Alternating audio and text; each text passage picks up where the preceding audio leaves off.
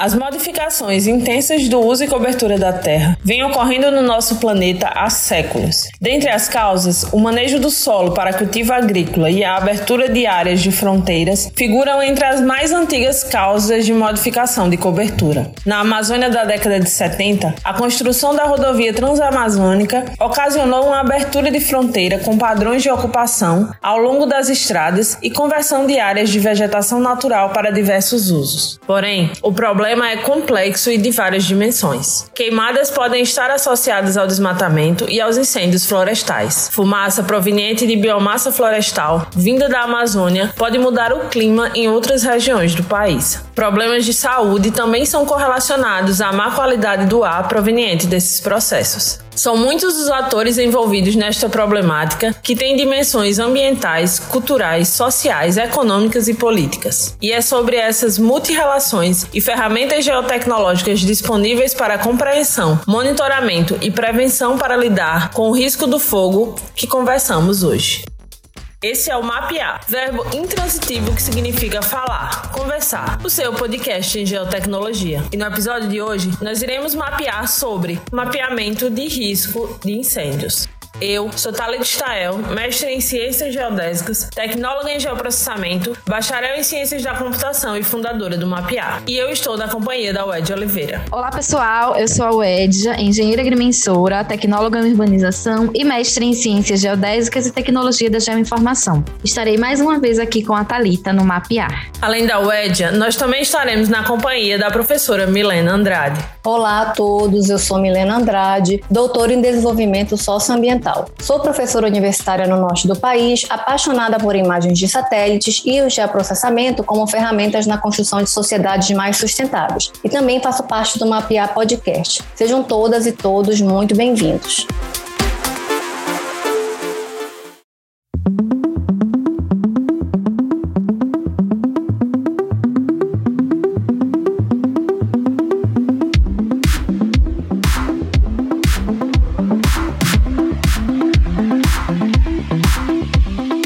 Nossa convidada de hoje a Sonaira Souza da Silva. A Sonaira é formada em Engenharia Agronômica, tem mestrado em Produção Vegetal com ênfase em Agricultura Familiar pela Universidade Federal do Acre e doutorado em Ciências de Florestas Tropicais pelo Instituto Nacional de Pesquisas da Amazônia. Atualmente é professora da Universidade Federal do Acre, Campus Floresta, em Cruzeiro do Sul, onde atua como orientadora no programa de pós-graduação em Ciências Ambientais e coordena o Laboratório de Geoprocessamento Aplicado ao Meio Ambiente o LabGama. Suas pesquisas são focadas em análises espaciais do uso da terra, queimadas e incêndios florestais na Amazônia. Sonaira, seja muito bem-vinda ao Mapear. Todos os anos acompanhamos pesquisas e notícias dos números alarmantes de queimadas e incêndios florestais no Brasil. O bioma Amazônia também apresenta números elevados. Quais são as diferenças desses dois processos e por que a floresta segue ano após ano em chamas? Então, olá, eu agradeço muito a oportunidade de estar aqui participando desse projeto. É um grande prazer, uma grande honra falar aqui do extremo norte do país e poder compartilhar aqui um pouquinho dos nossos conhecimentos. Infelizmente, o fogo não é uma novidade, ele tem ganhado é, maior mídia, né, maior manchete nos jornais atualmente, mas é um problema que os amazônidas, principalmente, eles vivenciam isso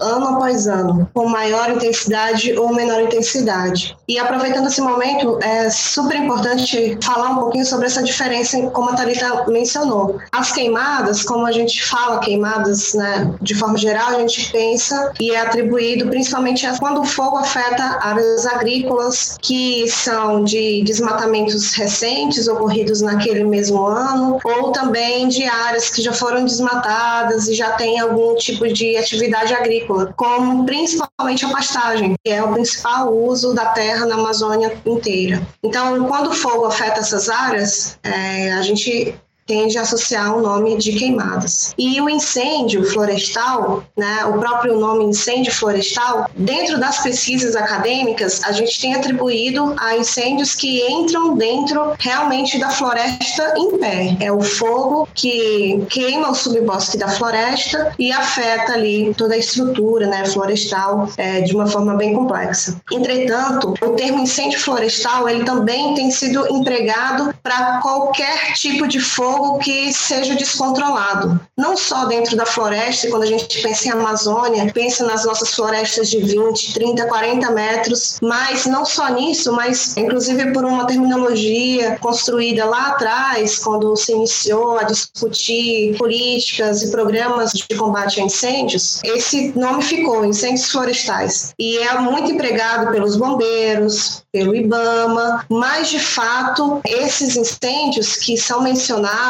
é, amplamente pela mídia e por alguns corpos técnicos, eles são simplesmente incêndios. Qualquer tipo de fogo que sai do controle que atinge uma vegetação nativa, mas que pode também atingir uma vegetação plantada, pode ser do porte florestal. E o termo incêndio florestal está sendo discutido atualmente agora na proposta de lei da Política Nacional de Manejo Integrado do Fogo, que é uma, um super paradigma que vai ser quebrado na Amazônia, onde a gente vai não só ter ah, técnicas e planejamento e estratégias para combate ao desmatamento, que é mais comum, mas também vai ter agora estratégias estratégias para combater a questão das queimadas e incêndios florestais. E mesmo lá, o termo adotado de incêndios, o conceito adotado para incêndios florestais, ainda remete não só ao fogo dentro da floresta em pé, mas todo tipo de vegetação. Então é um momento, inclusive, da gente contribuir para essa dissociação, de ter contexto para queimadas, para incêndios de forma geral e o incêndio florestal que a gente realmente observa é, na Amazônia em, em alguns anos anos e está observando, inclusive, no Pantanal e em algumas outras regiões.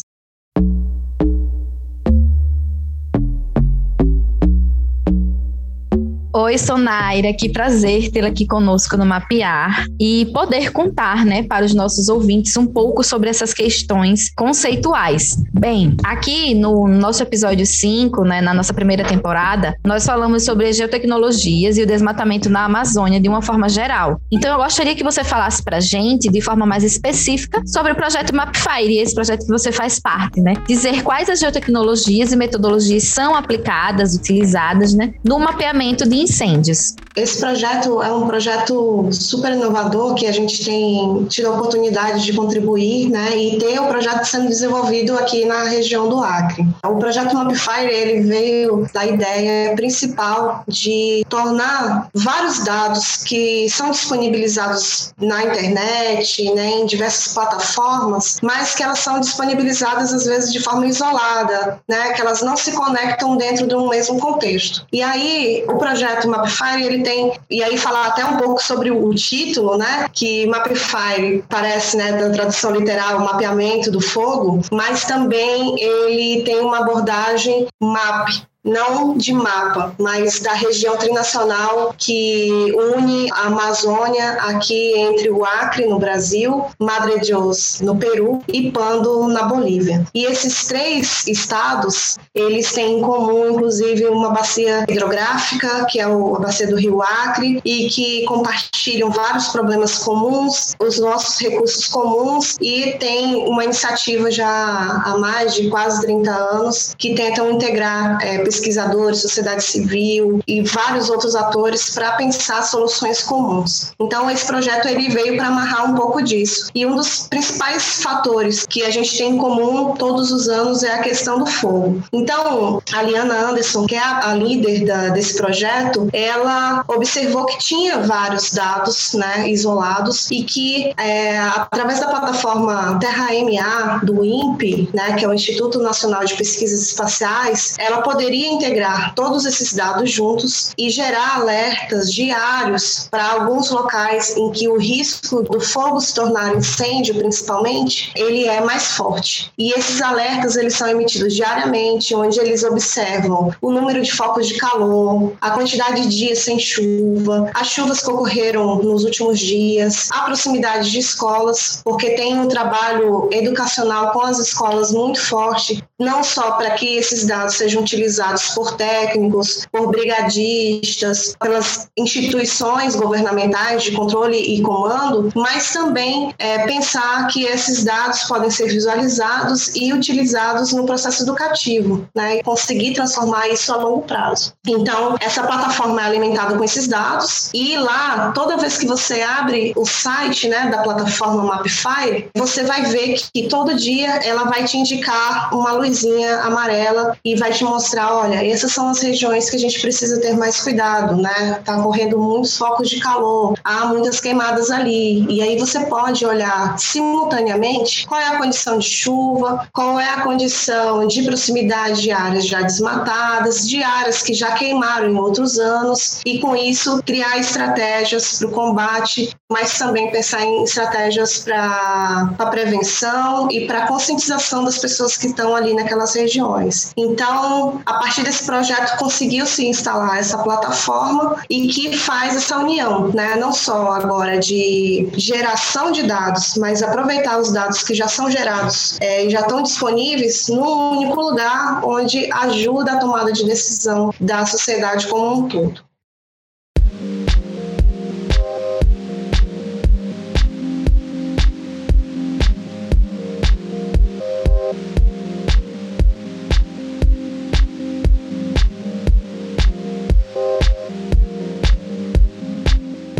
Oi, Sonara, bem-vinda. Aqui é a Milena. Muito obrigada por contar um pouco para nós aí sobre as variáveis que entram na plataforma Mapfire, né? De que forma que isso é disponibilizado para a sociedade. Eu sou uma apaixonada pelo tema do risco, é a minha linha de pesquisa principal. Então isso inclui a gente ter ligação aí, né? Estudar sempre a ameaça, o processo de vulnerabilidade, os fatores de vulnerabilidade que geram todos os riscos e desastres, sejam eles hidrológicos, meteorológicos ou tecnológicos.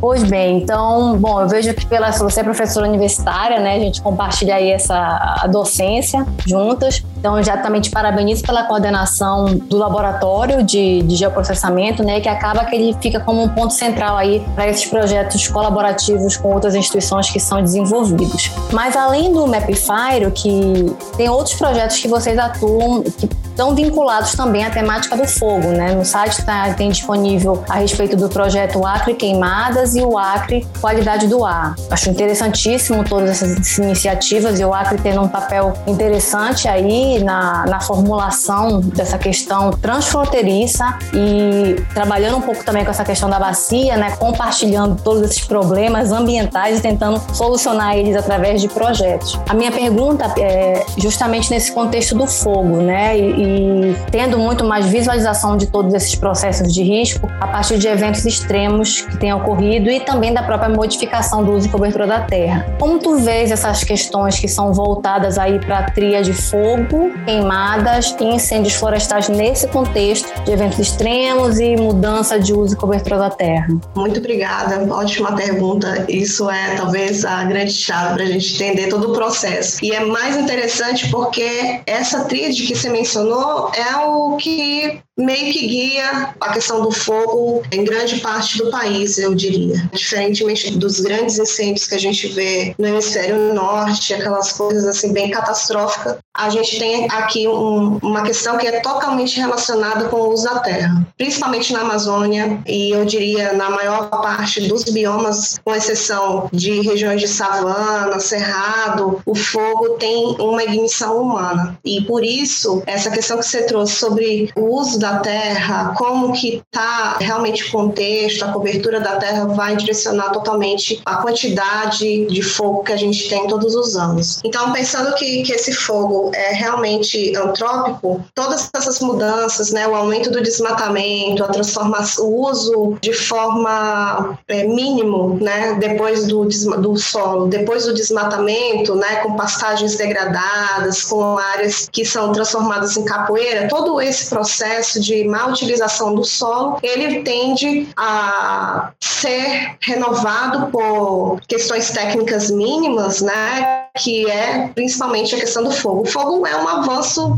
fantástico da humanidade, mas a forma como a gente tem utilizado ele atualmente para mudar e manejar o nosso, a nossa terra é que está o problema a gente sempre pensa no, no, gasto mínimo de recursos. E o fogo, por ser uma fonte, né, que a partir de uma única fonte de ignição ela pode queimar uma vegetação inteira, é, isso tem sido utilizado com muita frequência e tantas técnicas, tecnologias de ponta que são geradas dentro das próprias universidades e da, da Embrapa, por exemplo, elas têm sido negligenciadas. Então, o fogo na Amazônia, ele realmente é antrópico, ele surge desse processo de mudança do desmatamento para a produção agrícola e depois, quando a terra está exausta, tenta se renovar essas áreas agrícolas com o uso do fogo para tentar trazer um pouco de fertilidade ali das cinzas, das queimadas, mas que a gente sabe que isso é ilusório e temporário, né? Porque aquelas cinzas elas, elas duram um pouco tempo e a fertilidade ali ela volta de novo a, a empobrecer. Agora, né, pensando nessa coisa de risco, uma coisa é realmente acompanhar o uso da terra. Mas a outra questão importantíssima são as condições de clima. A cada ano que a gente passa, a gente vê que realmente sempre tem eventos de seca né, a cada 50 anos, 100 anos, isso era o normal para acontecer, né? alguns eventos extremos de clima. Entretanto, o que a gente vem observando é que esses extremos de clima eles estão ficando cada vez mais intensos e mais frequentes. Então, é, o clima é chave para transformar aquela fonte de ignição pequenininha em um mega incêndio é, entrando dentro daquela floresta que a gente pensa ali que é verde, que só tem água, mas num clima extremo de seca, aquela linda floresta amazônica ela pode se transformar em uma quantidade de, de matéria orgânica para queimar que só apaga com a chuva, né? E esses eventos de,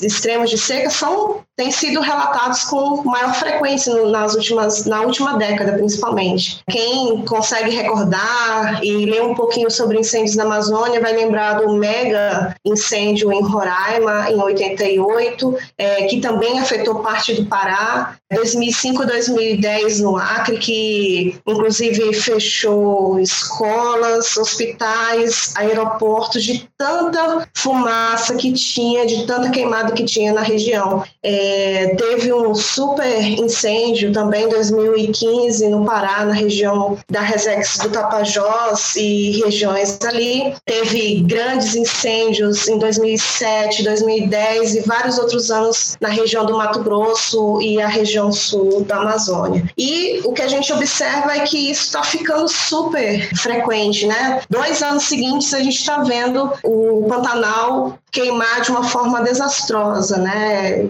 quase que criminosa para a humanidade. E pensando em gestão de risco, temos que pensar com certeza em clima, em períodos muito longos de seca, temperaturas cada vez mais altas, as máximas, né, ilhas de calor e extremos de, de clima. Para entender o quanto que isso é super problemático, em 2005 e 2019, inclusive, mesmo regiões de floresta né, de pouca fragmentação, de pouco desmatamento, como a Resex Chico Mendes, que foi uma das primeiras reservas extrativistas do país, mesmo uma queimada de 2, 3 hectares, de 10 hectares, se transformou em um incêndio florestal de mais de 14 mil hectares de floresta em pé queimada. Então, quando vem esses extremos de clima, nem somente aquelas áreas mais antropizadas, com maior fragmentação, com mais efeito de borda, elas, elas sofrem. Às vezes mesmo uma floresta super intacta na região mais isolada da Amazônia, ela pode queimar. Então, a questão climática hoje tem que entrar como talvez o primeiro item do checklist para a gente dizer o quanto as pessoas têm que se preocupar mais ou menos com o fogo, porque se a gente tem esses eventos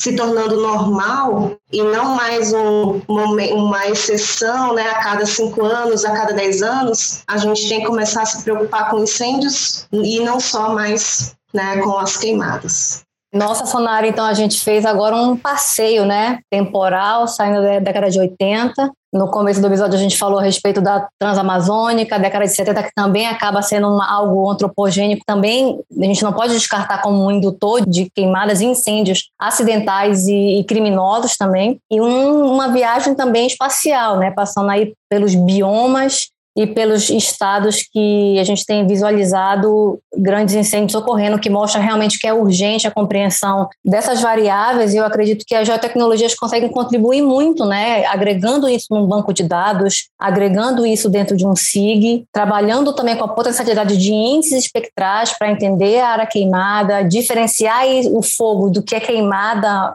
antrópica, do que é incêndio. Então, acho que as geotecnologias possibilitam ferramentas para esses múltiplos desafios que é lidar com a questão do fogo, não só na Amazônia, como no Cerrado, na Caatinga, na Mata Atlântica, e a gente falando aí dos, dos grandes biomas, né? Então, muito obrigado pelo, pela sua participação aqui conosco no Mapear, trazendo esse tema é, interessantíssimo, importante e urgente, até mesmo quando a gente pensa no ODS 13, que está relacionado diretamente com ações para o clima, então está tudo muito conectado e muito atual, de coisas a ter que fazer né, dentro dessa temática. Muito obrigada. E indo dentro do que, que você falou, Milena, realmente a gente precisa pensar isso de forma urgente e aproveitar é, que está se discutindo a questão legal, inclusive, né, com a PL, de trazer essa urgência para todos os biomas e principalmente para a Amazônia, que é um, um, bioma que não tem o fogo na sua essência, né, como o cerrado e outros, outros biomas. E aí, quando eu criei o laboratório, lá em 2013, a minha maior intenção era não vou deixar esse conhecimento guardado aqui. E é por isso que a gente tem conseguido fazer essa integração com vários projetos de diversos locais, mas também tentado ajudar a mudar esses problemas, né, entender esses problemas localmente com os atores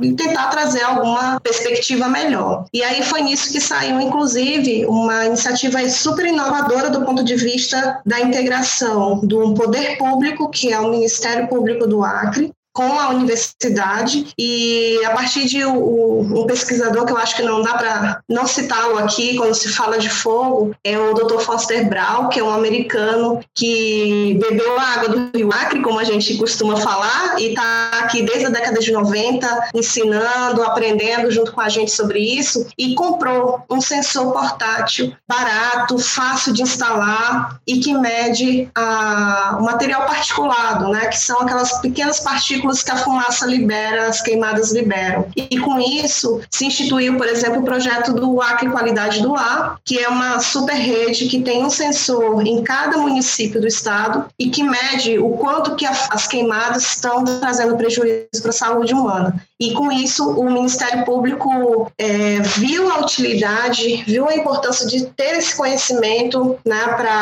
para tentar conscientizar e trazer é, medições de fato para uma política pública e comprou um sensor para cada capital da Amazônia. Então, hoje, nós temos sensores em todas as capitais da Amazônia e nos todos os 22 municípios do estado do Acre, que medem a cada 80 segundos a qualidade do ar e com isso a gente pode ver que, inclusive, as queimadas ela não é uma questão pontual. O problema da queimada é uma questão regional que ultrapassa fronteiras dos estados, dos municípios e principalmente é, ultrapassa as fronteiras internacionais, né, com nossos vizinhos. Então, é importante integrar cada vez mais com várias universidades de vários locais do país, é, internacional, com as instituições públicas, com as escolas, para mostrar que o problema é comum e que, se não unirmos forças, é, esse problema pode seguir e ser mais longo do que o, o que a gente gostaria de fato.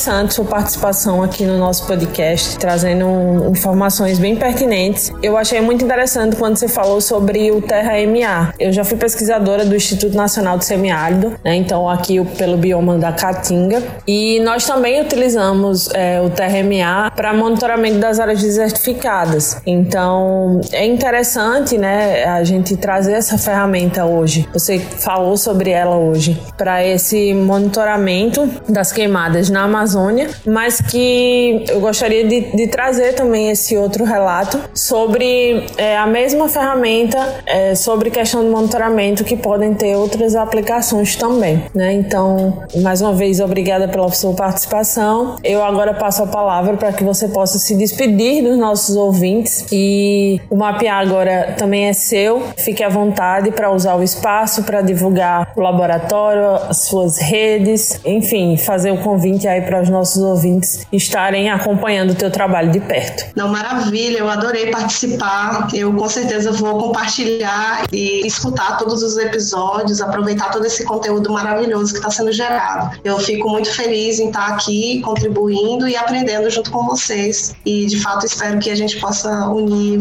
integrar mais depois desses episódios. Muito obrigada. Muito obrigada pela sua escuta nesse episódio de hoje, que trouxe mais um tema importante. Mas não pararemos por aqui. O mundo é grande e ainda há muito sobre o que mapear. Você pode nos acompanhar também pelo Instagram e pelo Twitter no nosso arroba podemapear, ou pode nos escrever, mandar suas dúvidas e sugestões pelo podemapear.gmail.com. Se você gostou do nosso conteúdo, você pode ser nosso apoiador ou apoiadora. Acesse o link apoia.se barra mapear e seja parte desse projeto. Além disso, pode compartilhar nosso podcast à vontade.